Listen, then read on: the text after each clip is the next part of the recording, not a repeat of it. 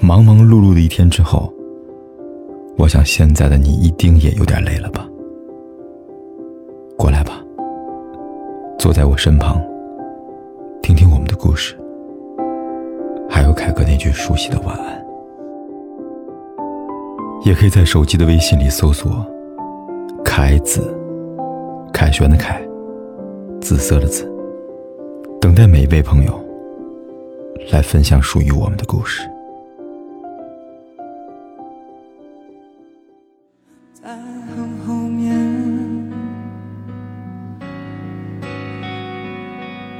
听铃声挽回的从前，在我脸上依旧清晰可见。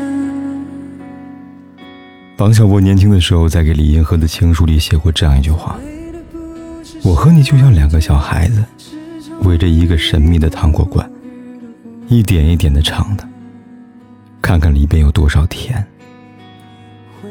其实不止当时的李银河，即便换成任何一个情窦初开的女孩，读到这一句的时候，都有可能被对方的有趣的比喻吸引住，然后在心里升起一团甜蜜的蘑菇雨。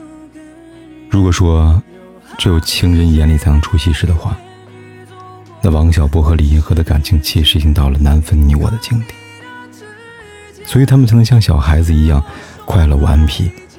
让普普通通的日子充满童趣。其实想要做的这一点，没有想象中那么难。如果你真的爱他，发现有意思的事就主动对他讲，找到好玩的东西就买来和他一起分享。试着成为一个有趣的人，那样你们的爱情双人舞才能越跳越尽兴。